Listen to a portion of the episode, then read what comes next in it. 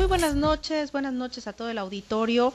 Bienvenidos a este espacio. Los saludo con mucho gusto su servidora Diana Bon a través de las frecuencias del grupo Chávez Radio, también por supuesto a través de la Bella 104.9 de FM. Eh, saludo con gusto a todo el auditorio de Culiacán, a todo el auditorio de la JL 99.3 FM allá en Guamuchil. Saludo a mi compañero Carlos. Carlos, buenas noches. Buenas noches, Diana. Buenas noches al auditorio, a los compañeros en esta red estatal de Guardianes de la Noche. Listos, por supuesto, desde aquí, desde Guamuchi. Gracias, Carlos. También saludar con, saludar con mucho gusto a mis compañeros allá en Los Mochis, allá a través de la radio 65, 100.5 FM. Saludo a Manuel Samuel. Buenas noches.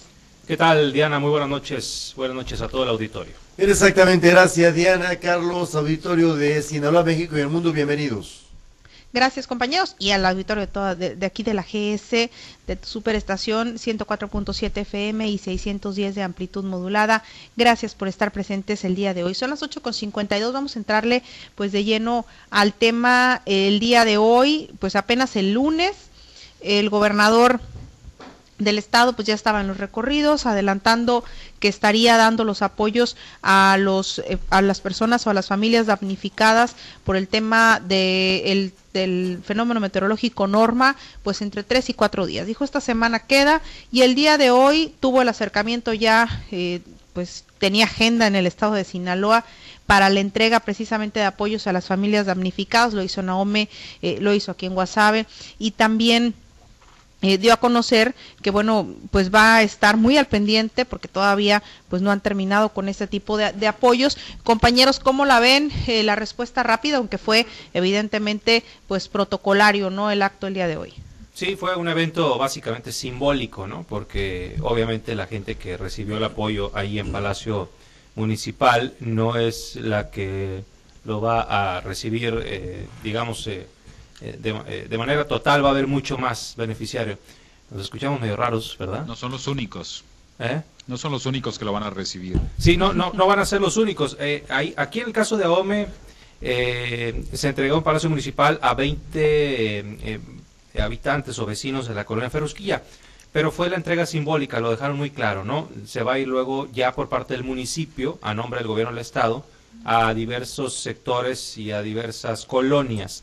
El apoyo me parece a mí que es eh, bastante bueno, consta de seis mil pesos, nada despreciables. Yo no sé qué tanto eh, pueda costar porque dependerá del costo particular de cada caso y de cada casa el reparar algunos daños o el hecho de que se ayuden las familias si perdieron a lo mejor eh, víveres, alimentos, ¿no?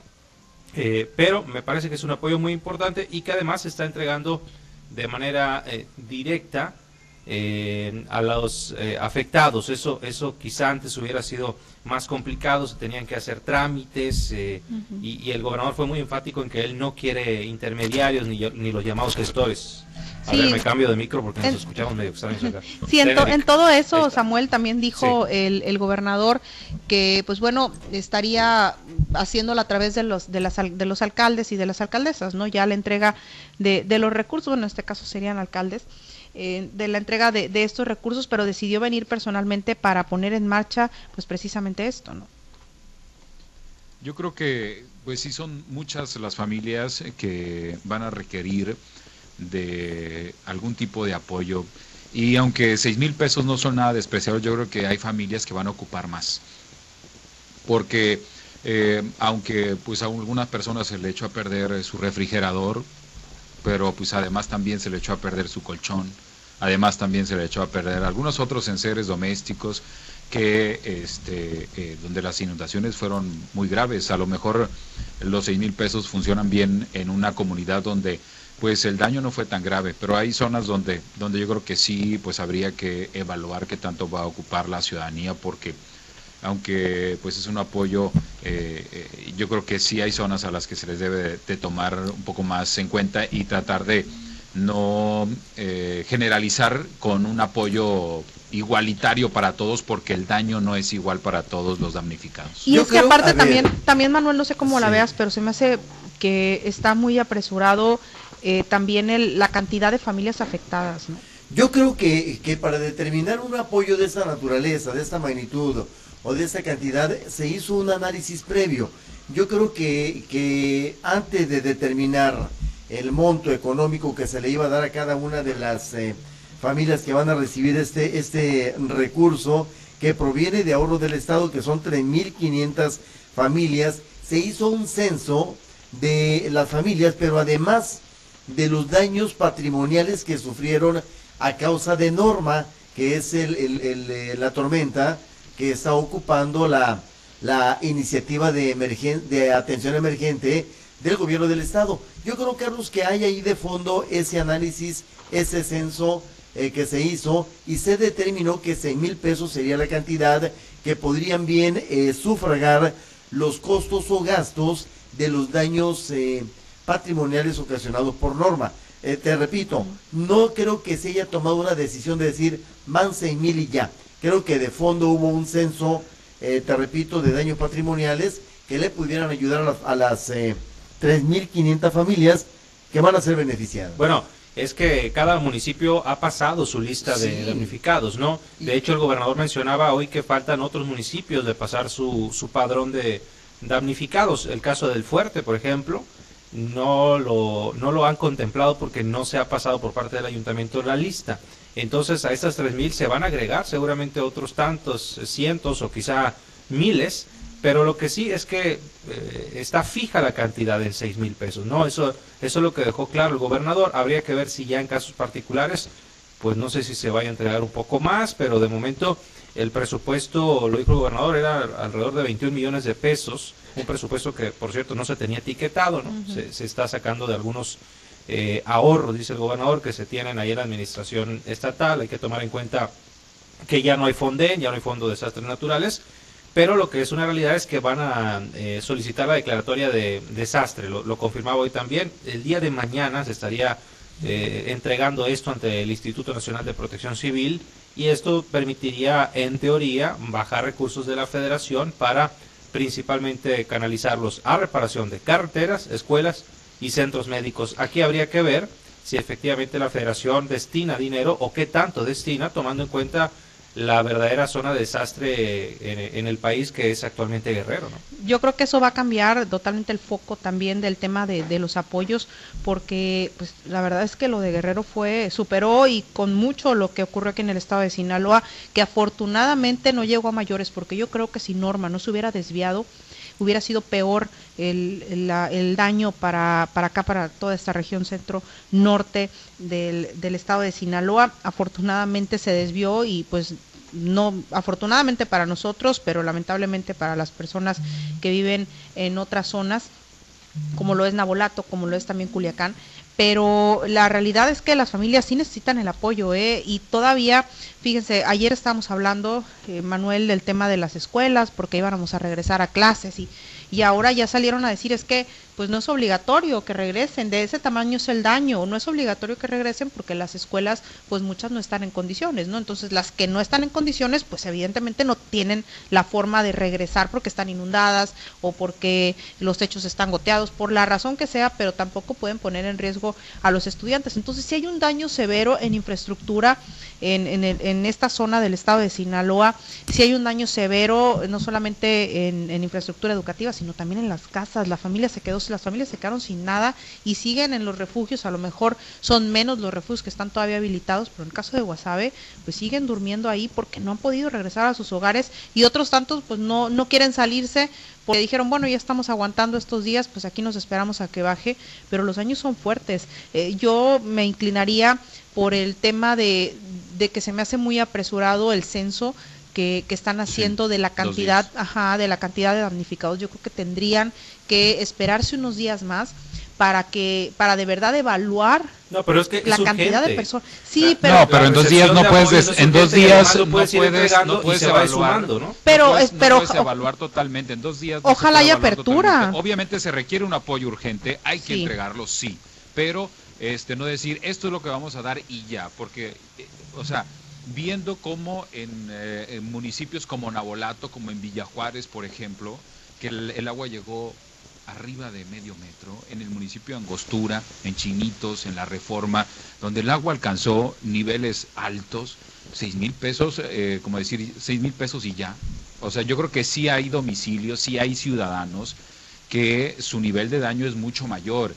Y aunque pudieran decir, bueno, pues es que ya se hizo una evaluación y eso es lo que salió, Pero yo creo que Carlos- yo creo que este mm, obviamente no se le puede dar para que arreglen todo lo que se les se les eh, des- se les se dañó. se les dañó Pero- con la lluvia, pero sí creo que hay familias que eh, requieren más que otras y yo creo que con base en eso se tendría que este, establecer eh, a quién se le da cuánto apoyo por parte del, del Pero, gobierno. pero también aquí en el caso de WhatsApp apenas ayer estaban haciendo el censo eh, por parte de, em, de la Secretaría de- del Bienestar, ¿no? Apenas ayer se estaba haciendo el censo en, en zonas como Herculano, eh, como también en, en Estación Bamoa, en áreas, de, en áreas de Bamoa, perdón, se estaba apenas viendo cuál era el daño. Apenas ayer las autoridades eh, municipales tuvieron el acercamiento con personas de poblados que pues estaban fuera de sus casas y habían habilitado ellos mismos una escuela para poder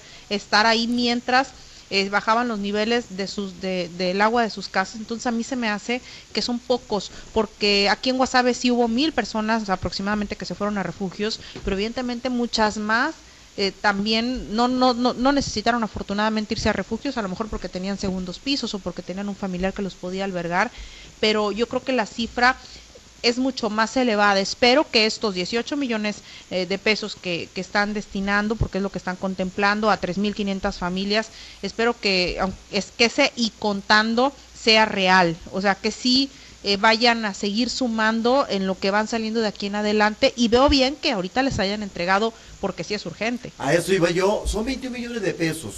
Son urgentes, son emergentes. Es para, para aliviar la necesidad de ahorita de estas 3.500 familias. No se ha cerrado el padrón, eso es lo que yo he entendido.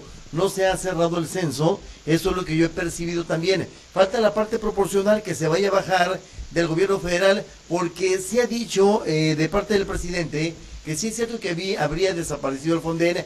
Hay recursos para atender este tipo de emergencias. Eh, lo que sí debemos de aceptar que lo que ocurrió en Acapulco, en Guerrero, eh, sobrepasa lo, lo, pensable. También hay que señalar que hay partidas que pueden aplicarse al estado de Sinaloa. Por eso el gobernador, con la seguridad eh, que lo dijo, creo que sí va a lograr que se voltee desde la federación a ver a Sinaloa y en la medida y proporción de los daños aquí ocasionados por norma, así se van a cana- canalizar los apoyos que sean necesarios. Estos 21 millones de pesos, eh, como dijo Diana, yo lo veo de manera urgente y en el momento para las familias, estas 3.500 familias que lo están necesitando y creo que no se ha cerrado la puerta, Samuel. No, no, se dejó claro, ¿no? Que va, que va a ser eh, esta cantidad y contando. Esperemos que se vayan agregando, pues, eh, las familias que, eh, pues, eh, verdaderamente hayan resultado damnificadas. No tiene por qué cerrarse ahí la, la, la cantidad. Y en cuanto al dinero que esperemos si llegue de la Federación, digo esperemos porque pues, no, no es seguro que vaya a, a suceder. O sea, el, gobierno hace la solicitud, el gobierno estatal, pero pues es el federal a través de Protección Civil Nacional que tiene que emitir como tal la declaratoria de, de zona de desastre. Pero sí sería muy necesario, sobre todo por el tema eléctrico. Creo yo que estamos muy rezagados, por más que la CFE emita boletines todos los días donde dice que ya tiene 99.9% reparada la luz y el servicio de energía eléctrica. Pues la verdad es que los reportes aquí no cesan, no sé ahí con ustedes, muchos sectores permanecen en penumbras, sobre todo en las comunidades rurales, y además eh, esto está afectando el tema educativo, entonces se tiene que priorizar, creo yo, la reparación de la estructura eléctrica y sobre todo también la cuestión de la materia educativa, los planteles escolares que están muy afectados. En el tema ese, Diana, que tú comentabas y lo ratifica Samuel, preocupa el tema educativo. Y te voy a decir por qué preocupa. Hace rato me comunicaban acá en Los Mochis y como esta hay muchas escuelas de un jardín de niños que María Teresa Barriga Canales, que está ubicado en el Nuevo Horizonte, se había convocado a los padres de familia, eh, que me parece bien, a una jornada de limpieza intensa de este plantel educativo y de sanitización. De hecho, nos manda fotografías del estado en que está el plantel. Árboles caídos, patios anegados, cristales rotos, eh, eh, basura por, por todos lados. Es lo que me están mandando, eh, Diana, y, la maestra directora de este plantel corrigió la plana y dijo no, no vengan mañana, se suspende la limpieza, manden a los hijos a clases, es lo que les está diciendo. Y en el comunicado de la CEPIC dice que sí va a haber clases mañana, pero eh, eh, planteles, poblados y colonias que no cuenten con las condiciones continúan en suspensión de clases. Sí está dando la oportunidad, pues. Sí, exacto. Y aquí la madre de familia que nos manda esta preocupación nos documenta las fotografías y de verdad el plantel no está en condiciones, Diana.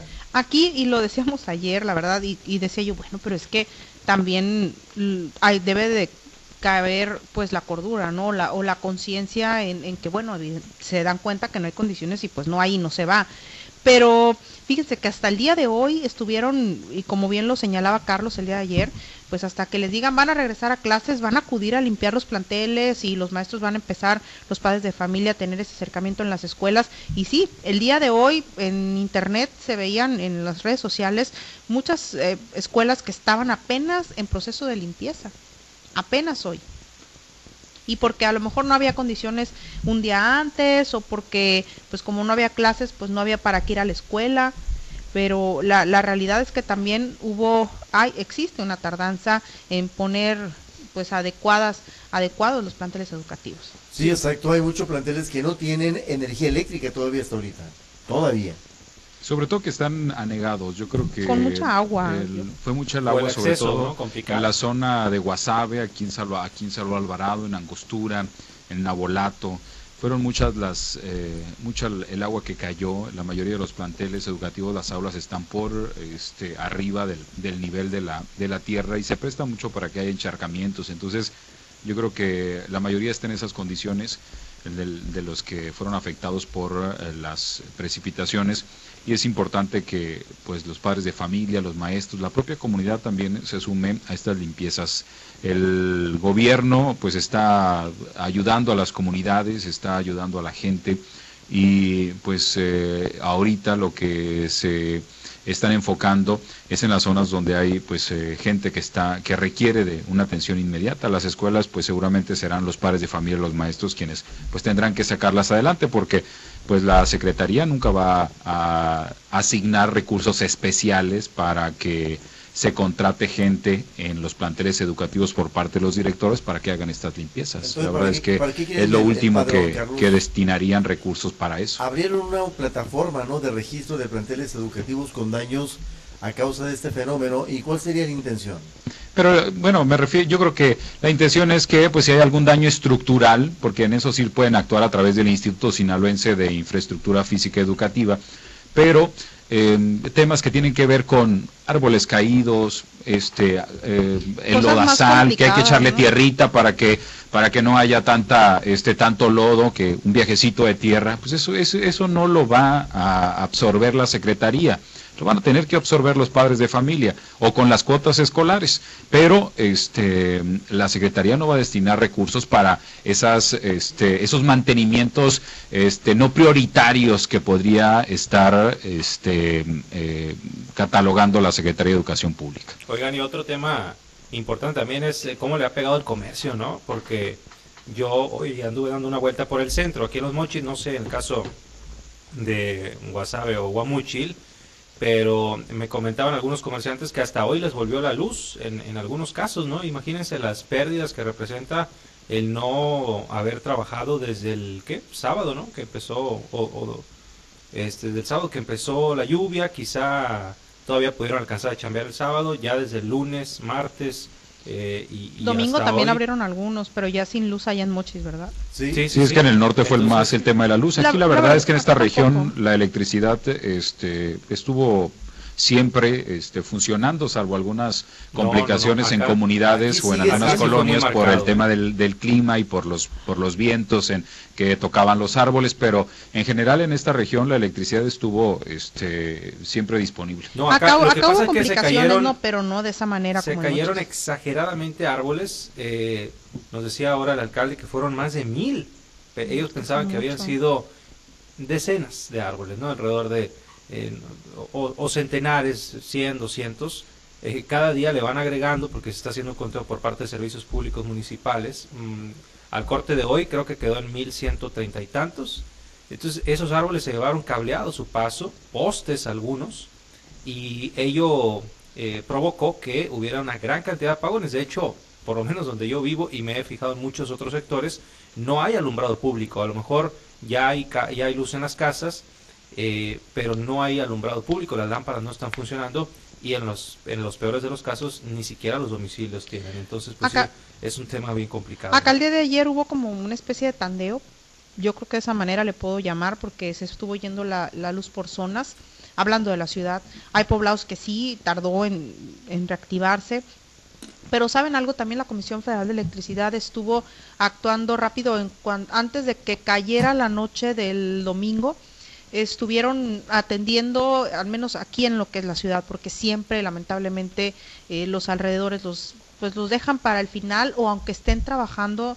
allá sí se complica la llegada porque hubo postes caídos eh, sí eh, sobre todo en la carretera Las Glorias pero ya ayer ya no estaban o sea perdón al, el lunes el lunes ya no estaban fueron el sábado o el domingo cuando se cayeron y para el lunes ya los habían retirado aquí estuvieron trabajando de manera conjunta con el gobierno municipal eh, aunque pues hay poblados todavía que tienen serios problemas con materia de energía eléctrica no Sí, sobre todo en las zonas rurales también se complica porque por seguridad de los trabajadores, cuando eh, la situación pues de, la electricidad eh, eh, se complica en, horas nocturnas, pues a veces se tienen que esperar hasta en la mañana para poder realizar eh, el trabajo no personal de la Comisión Federal de Electricidad ya ha tenido ciertas complicaciones en las zonas rurales, las zonas serranas, cuando iban en la noche a atender pues algún desperfecto, alguna cuchilla que se cayó, algún cortocircuito. Entonces, e, este tipo de cosas pues también han obligado a que el personal pues vaya en momentos en los que se sienta seguro y eso es pues obviamente durante las horas del día.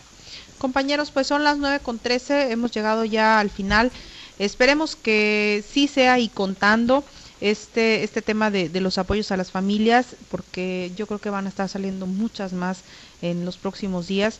Y qué bueno que se les está dando ya el recurso, o por lo menos que ya está ahí el recurso eh, destinado eh, de ahorros o de apoyos federales, de apoyos estatales, pero eh, que, que de alguna manera se les empiece a entregar y empiece a fluir para que llegue a esas casas el recurso que sea, pues lo van a recibir y bien las familias porque les hace mucha, mucha falta. Así terminamos, así concluimos. Gracias, Samuel Manuel. Buenas noches, hasta mañana. Muchas gracias y buenas noches. Carlos, buenas noches. Buenas noches. Buenas noches también a todo el auditorio, así concluimos la red estatal.